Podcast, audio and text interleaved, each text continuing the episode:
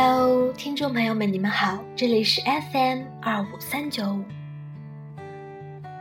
今天呢是本色的最后一期节目了。听过前三期节目的朋友，不知道对本书有何印象呢？大家会不会认为这本书只是充斥着说教性质的言论？比如，他会告诉你如何实现梦想，如何证明自己，怎么建立自尊，克服自卑。甚至怎样去写作？这本书会不会只是充斥着条条框框，告诉你首先怎么怎么样，然后怎么怎么做？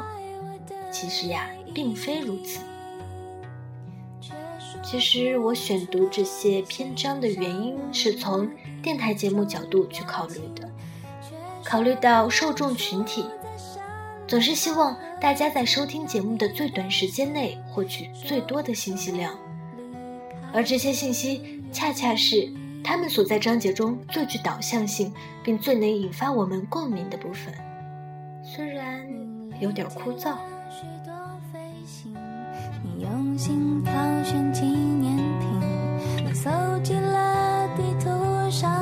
而事实上呢，本色是非常有意思、非常接地气的一本书。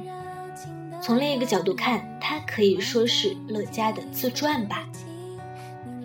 这其中包括他创立性格色彩学的过程，也有他在《非诚勿扰》节目中的经历，他做主持人的内幕，也包括他的情感经历，他与朋友们的故事，甚至也包含他的两封家信。通俗的讲，这就是乐嘉的八卦故事集嘛。只不过，作者是想通过自己的故事总结出经验，并引发我们的思考。在思考的过程中，你会发现，他根本不是什么什么名人，你也不是什么什么平庸的人，你和他本质上是一样的。他能成就的，他能成功的，你同样可以。只不过，你需要像他一样。你需要静思内省，解剖自己。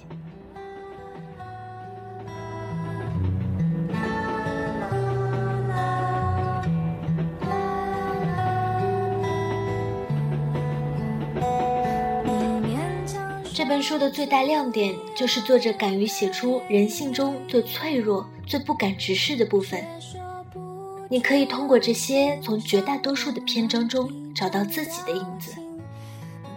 也是这种坦诚揭露，他们是你决心重塑自我、改变自我的最大动力。好了，这就是我这一个月以来通读本色后的理解了。如果您感兴趣的话，就尽情享受您的阅读时光吧。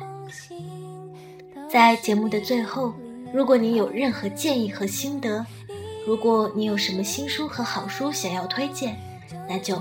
敬请留言，不吝赐教吧，因为你们是我坚持下去的最大动力，因为你们是最美的太阳。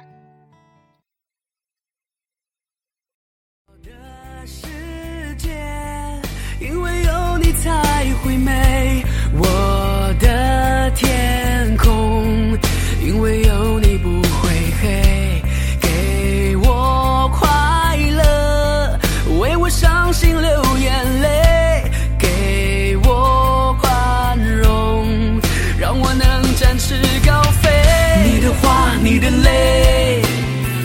你的笑，你的美，在我眼中胜过最美的玫瑰。